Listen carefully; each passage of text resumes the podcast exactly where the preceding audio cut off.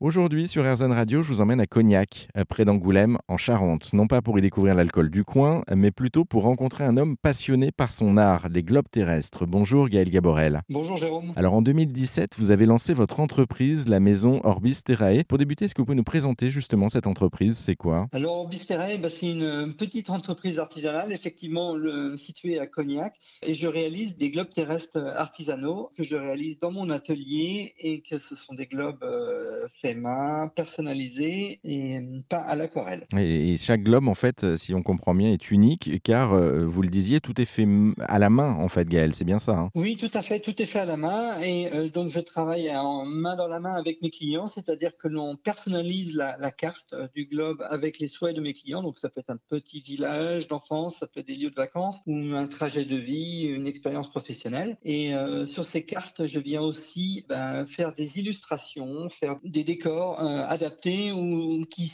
correspondent aux souhaits de chaque client. Et tout est personnalisable justement euh, sur euh, ces globes terrestres Alors presque tout est personnalisable, c'est-à-dire qu'on peut, on peut changer la cartographie, rajouter ou enlever des villes suivant l'intérêt de la personne. Alors je, me mets des limites quand même, hein. on ne supprimera pas de pays pour une raison politique ou autre, mais effectivement il y, a beaucoup de possibilités et, les choix de mes clients ou les choix de mes clients m'étonnent toujours et c'est ça qui est très intéressant. C'est quoi le plus original qu'on vous ait demandé justement en termes de personnalisation? Bah, J'ai un globe euh, qui m'a pris beaucoup de temps, qui m'a passionné aussi. C'était, le globe fait pour euh, une, chercheuse euh, à l'Institut géographique du globe et qui souhaitait avoir un globe avec les fonds des océans marins peints en relief. En fait, c'était son activité professionnelle, c'est de cartographier les fonds sous-marins. Ah oui, c'est original. Donc du coup, vous aussi, vous avez un travail de recherche derrière, je présume, à, effectuer en amont? Ah ben là, oui, effectivement, il y avait, il y avait un travail de recherche à, faire pour retrouver les cartographies sous-marines et, et au plus proche de la réalité, euh, sachant que bah, je, souhaitais que le, les chercheurs bah,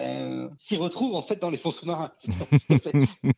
ça, vous prend combien de temps, euh, en, règle générale, à réaliser un, globe terrestre du, début de la conception de l'image en fait que vous en avez jusqu'à la réalisation et, une fois terminé, personnalisé En fait, c'est très variable. Euh, ça peut prendre de quelques semaines à plusieurs mois. C'est suivant la taille. En fait, le, plus petit globe qui fait 22 cm, il faut à peu près environ 6-8 semaines. Et un gros globe de 60 cm, euh, on est plutôt sur 16 euh, semaines, c'est-à-dire 4 mois. Ah oui, quand même. Donc effectivement, ça se fait pas euh, comme ça. En, je, pensais en quelques jours, mais non, du coup. Non, ça se fait pas en quelques jours. Bon, sur, sur, ces, sur ces semaines, il y a forcément des, un échange avec le client de façon à bien comprendre son besoin. il y a aussi différentes étapes de réalisation et il y a parfois des pauses entre chaque étape de façon à, par exemple, des temps de séchage, tout simplement. une dernière petite question, du coup, Gaël, sur euh, euh, cette passion pour les globes terrestres. Elle vous vient d'où? J'ai lu quelque part que c'était parti d'une idée lancée par votre fils. Oui, oui. Au départ, euh, mon fils, qui aime bien, qui aime bien bricoler, avait,